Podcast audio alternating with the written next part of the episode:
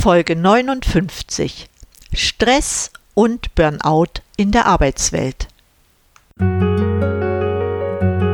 Durchatmen, der Gesundheitspodcast. Medizinische Erkenntnisse für deine Vitalität, mehr Energie und persönlichen Erfolg von und mit Dr. Edeltraut Herzberg im Internet zu erreichen unter quellendergesundheit.com. begrüße dich herzlich zu dieser neuen Episode von Durchatmen, der Gesundheitspodcast. Ja, es geht wieder mal um Stress. Dieses Thema hat an sich schon sehr viele Facetten und dann kommt auch noch der Faktor der Persönlichkeit hinzu. Jeder empfindet Stress anders und der Umgang mit Stress ist auch sehr individuell. Stress ist bekanntlich ein Zustand, den wir immer wieder erleben können. Oft wird er als etwas Negatives betrachtet. Es entsteht in uns ein Gefühl, als hätten wir unser Leben nicht mehr unter Kontrolle. Dieser Zustand kann uns in unseren Aktivitäten hemmen, so dass der Gestaltungsspielraum immer kleiner wird. Jeder Mensch kennt diesen Zustand. Ja, ich behaupte sogar, dass wir immer Stress haben, besonders auch dann, wenn man die Definition berücksichtigt. Die Frage ist jedoch, ob wir am Stress verzweifeln oder ob er uns zu neuen Leistungen befähigt. Letzteres ist der Zustand von positivem Stress, der immer wieder dazu beiträgt, dass wir die eigene Leistung abrufen können. Diesen Stress brauchen wir sogar, um unser Leben effektiv, glücklich und erfolgreich gestalten zu können. Durch ihn erhalten wir die Energie, die uns aktiv werden lässt. Anders ist es dagegen, wenn wir uns überfordert fühlen. Dann empfinden wir den Stress als negativ und wir werden versuchen, ihn zu vermeiden. Eins sollten wir jedoch wissen. Eine Situation, die du vielleicht negativ empfindest, ist für einen anderen Menschen eher motivierend. Die Art und Weise, wie wir mit Stress umgehen, hängt sehr davon ab, wie wir als Individuum mit all unseren Erbanlagen unserer Persönlichkeit, dem Charakter und auch unserer Lebenserfahrung geprägt wurden. Das Gute daran ist, so unterschiedlich wir auch Stress bewerten sollten, wir können lernen, mit Stress umzugehen. So unterscheidet Urs Bertschi zum Beispiel vier Persönlichkeitstypen im Umgang mit Stress. Da ist zum einen der Geschäftige, der unermüdlich beschäftigt ist. Er ist rastlos und fleißig. Was ihm zum Verhängnis wird, ist seine ständige Überforderung. Durch sein rastloses Tun fühlt sich dieser Mensch wichtig. Ständig aktiv zu sein, gibt ihm Sicherheit. Er hat Angst zu versagen und auch vor Tatenlosigkeit, weil sein Leben dann leer ist. Solche Typen trifft man überall. Ich hatte sie auch im Außendienst kennengelernt. Diese Menschen arbeiten bis in die Nacht hinein. Sie schaffen dabei aber nicht mehr als jene Menschen, die auch mal abschalten, aber sie gelten als fleißig und verlässlich. Diese Typen werden von ihren Chefs in ihrem Tun bestärkt, weil sie leistungsorientiert sind, ein hohes Verantwortungsbewusstsein haben, sich stark mit ihrer Arbeit identifizieren und immer mehr als 100 Prozent Leistung abliefern. Da diese Menschen sich jedoch ständig überfordern, riskieren sie einen Raubbau an ihrer Gesundheit. Sie merken es leider erst Jahre später, sind anfällig für Herzinfarkt und Schlaganfall. Ein gänzlich anderer Typ ist dagegen, wie Bertsch ihn bezeichnet, der Konsequente jemand, der nie zufrieden ist. Diesen Stresstypen erkennt man daran, dass er alles unter Kontrolle hat. Er ist ordnungsliebend, arbeitet äußerst methodisch und mag keinerlei Abweichungen. Der konsequente Typ ist nie hundertprozentig zufrieden mit seiner Leistung und auch mit der Leistung seiner Kollegen. Für ihn gibt es immer eine noch bessere Lösung. Die Vorzüge des Konsequenten sind ihre Gewissenhaftigkeit, ihre planbaren Handlungen und eine gute Zeiteinteilung. Ihr Nachteil? Sie können ihre Mitmenschen unter Druck setzen, weil sie nie so richtig zufrieden sind. Vieles wird oft überarbeitet, das raubt den Menschen Energie. Der konsequente Typ fühlt sich nur sicher, wenn er alles unter Kontrolle hat. Er mag kein Chaos. Er will sein Leben beherrschen. Dabei läuft er Gefahr, Unzufriedenheit und ein Zwangsverhalten zu entwickeln. Oft reagiert er mit Wut. Ein weiterer Typ in Bezug auf den Umgang mit Stress ist der sogenannte freundliche, der niemals Nein sagen kann. Diesen Typen kennst du mit Sicherheit auch. Immer hilfsbereit, verständnisvoll und freundlich sind seine wichtigsten Charakterzüge.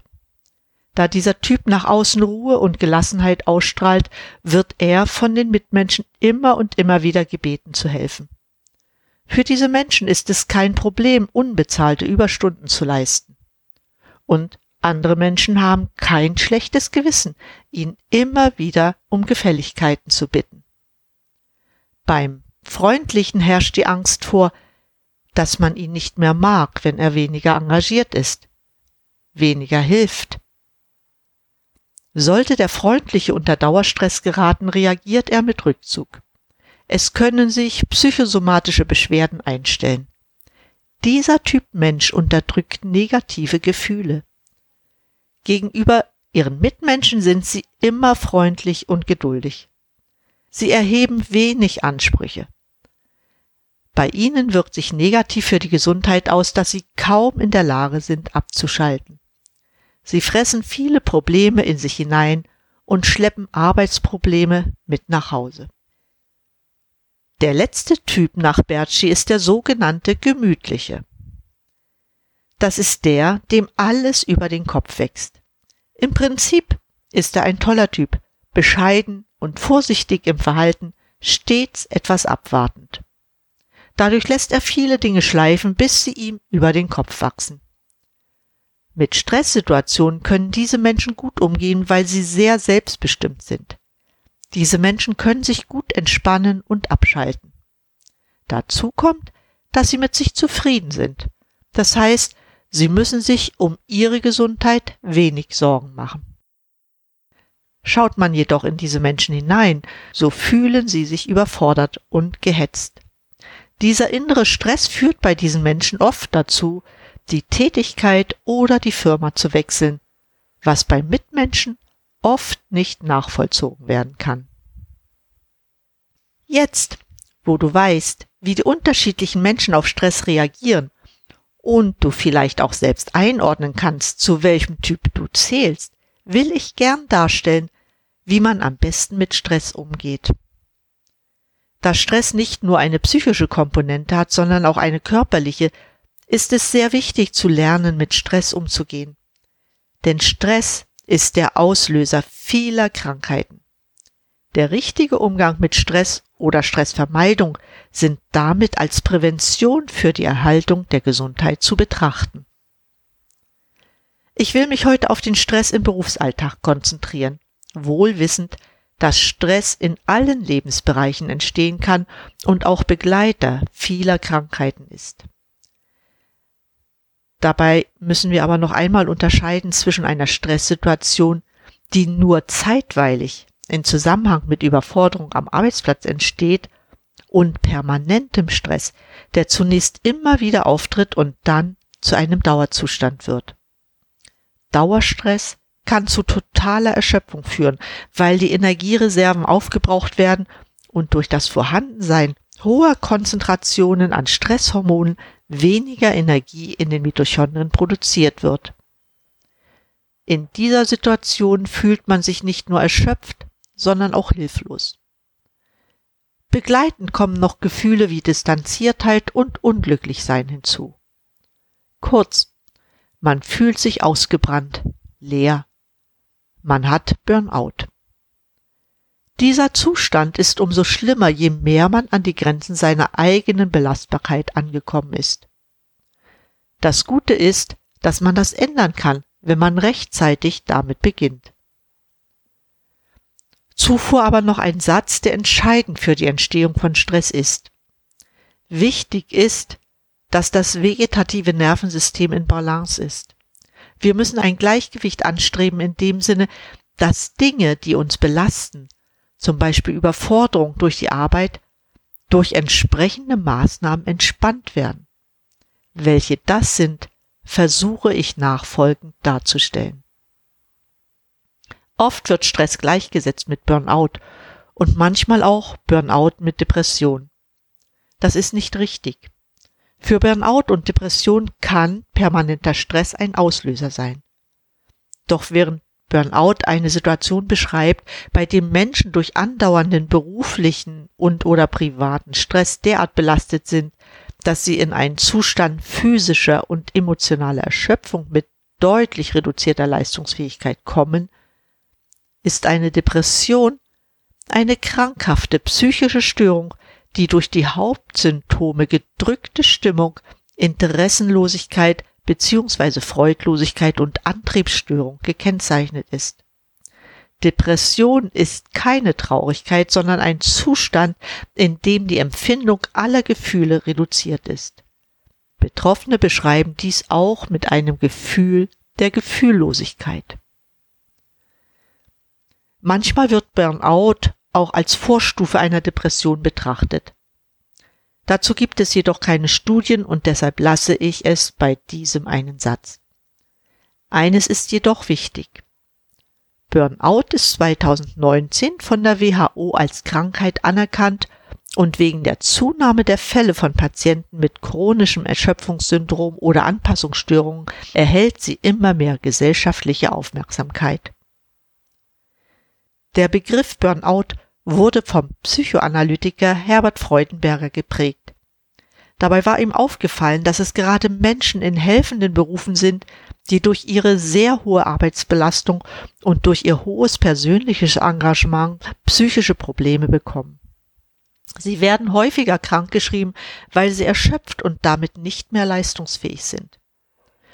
Du erinnerst dich vielleicht, was ich über den Freundlichen in Bezug auf sein Stressverhalten gesagt habe. Das trifft genau auf die Menschen mit Burnout zu. Nehmen wir beispielsweise Ärzte. Sie gehören zur Gruppe der helfenden Berufe. Sie sind engagiert und das beginnt schon im Studium.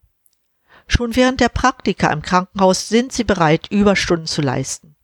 Sie werden dafür von ihrem Mentor gelobt, ja, und er liefert ihnen auch noch ein positives Beispiel. Sie sind dann im Beruf, da setzt es sich fort. Irgendwann kommen sie aber an ihre Grenze. Damit sie das alles durchhalten, unterstützen sie ihre Leistungsfähigkeit mit Stimulantien. Es ist gar nicht so selten, dass Ärzte auch abhängig werden davon. Leider fällt die Abhängigkeit nicht so schnell auf, weil sie an der Quelle sind. Doch irgendwann stellt sich permanente Erschöpfung ein oder sogar schlimmere Krankheiten. In der Gegenwart kommen durch die Veränderungen in der Arbeitswelt immer mehr Berufsgruppen hinzu, die der Gefahr unterliegen, ein Burnout zu bekommen. Ich bin in der vorigen Sendung auf den Kommunikationsstress eingegangen. Ja, auch das ist eine Quelle für die Erkrankung mit Burnout. Gerade deshalb ist es wichtig, die Tipps zu beherzigen, die ich dir gegeben hatte. Trotz allem, was von dir abverlangt wird, solltest du immer daran denken, dass du selbst für deine Gesundheit verantwortlich bist. Wenn sich andere verantwortlich fühlen, ist es oft schon zu spät. Deshalb wiederhole ich auch gern den Satz, du bist der wichtigste Mensch in deinem Leben. Und wenn du hilfsbereit sein möchtest, kannst du es nur, wenn du selbst fit bist. Laut einer Analyse von Statista sieht es mit dem Burnout so aus, dass mit 308 Arbeitsfähigkeitstagen je 1000 Mitglieder der AOK im Jahr 2018 die meisten Burnout-Krankheitstage auf Führungskräfte im Verkauf zu verzeichnen waren. Zusammen mit Berufen im Dialogmarketing und in der Altenpflege gehören die Verkäufer zum wiederholten Male zu den Burnout-anfälligsten Berufsgruppen.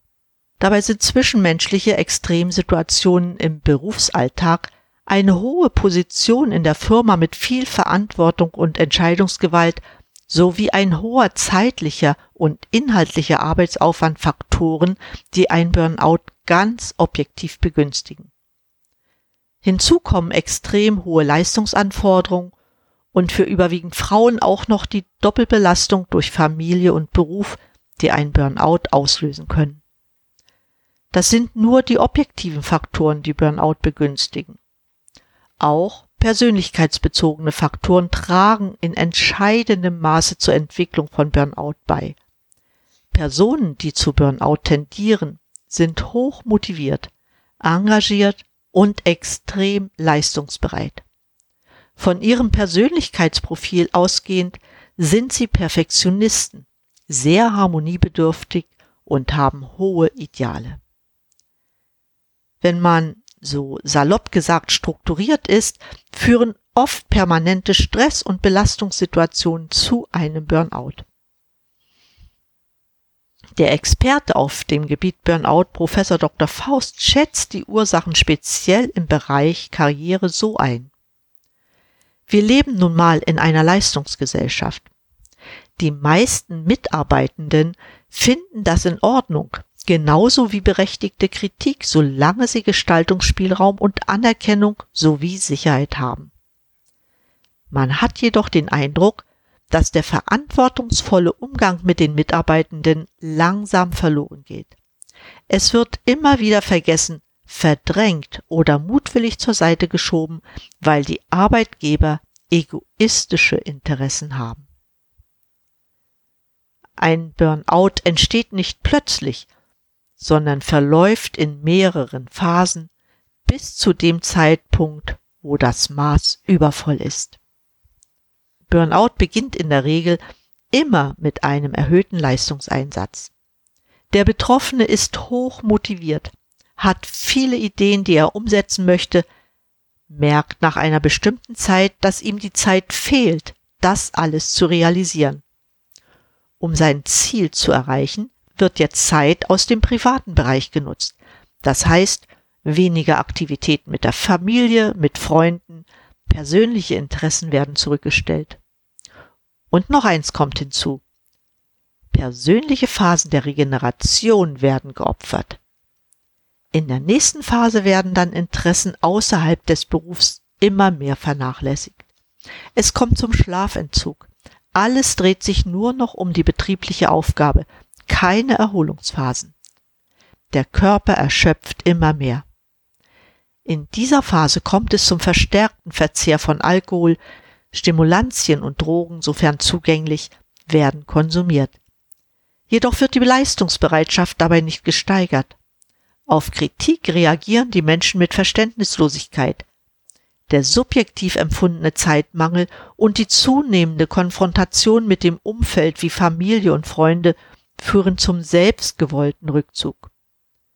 Dadurch wird das soziale Leben weiter belastet, was zu einer zunehmenden Resignation und Aggressivität führt. Trotzdem arbeitet die Person weiter nach dem Motto mehr Einsatz, mehr Leistung. Jetzt kommt es zu körperlichen Symptomen, massiven Schlafstörungen bis hin zu Erkrankungen des vegetativen Nervensystems. Äußerlich wird das Burnout jetzt sichtbar. Sinkende Leistungsfähigkeit, lustlose und fehlerhafte Arbeitsweise und wachsende Kritikunfähigkeit sind markante Symptome und alarmierende Signale für die Kollegen.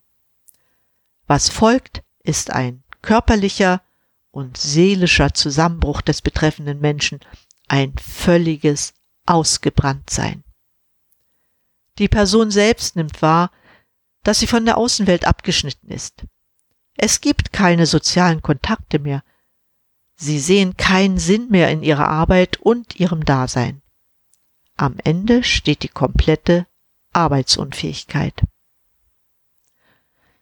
Ja, so könnte es sein, wenn man nicht rechtzeitig etwas für sich tut. Deshalb möchte ich dir einige Tipps mit auf den Weg geben, damit dir das nicht passiert.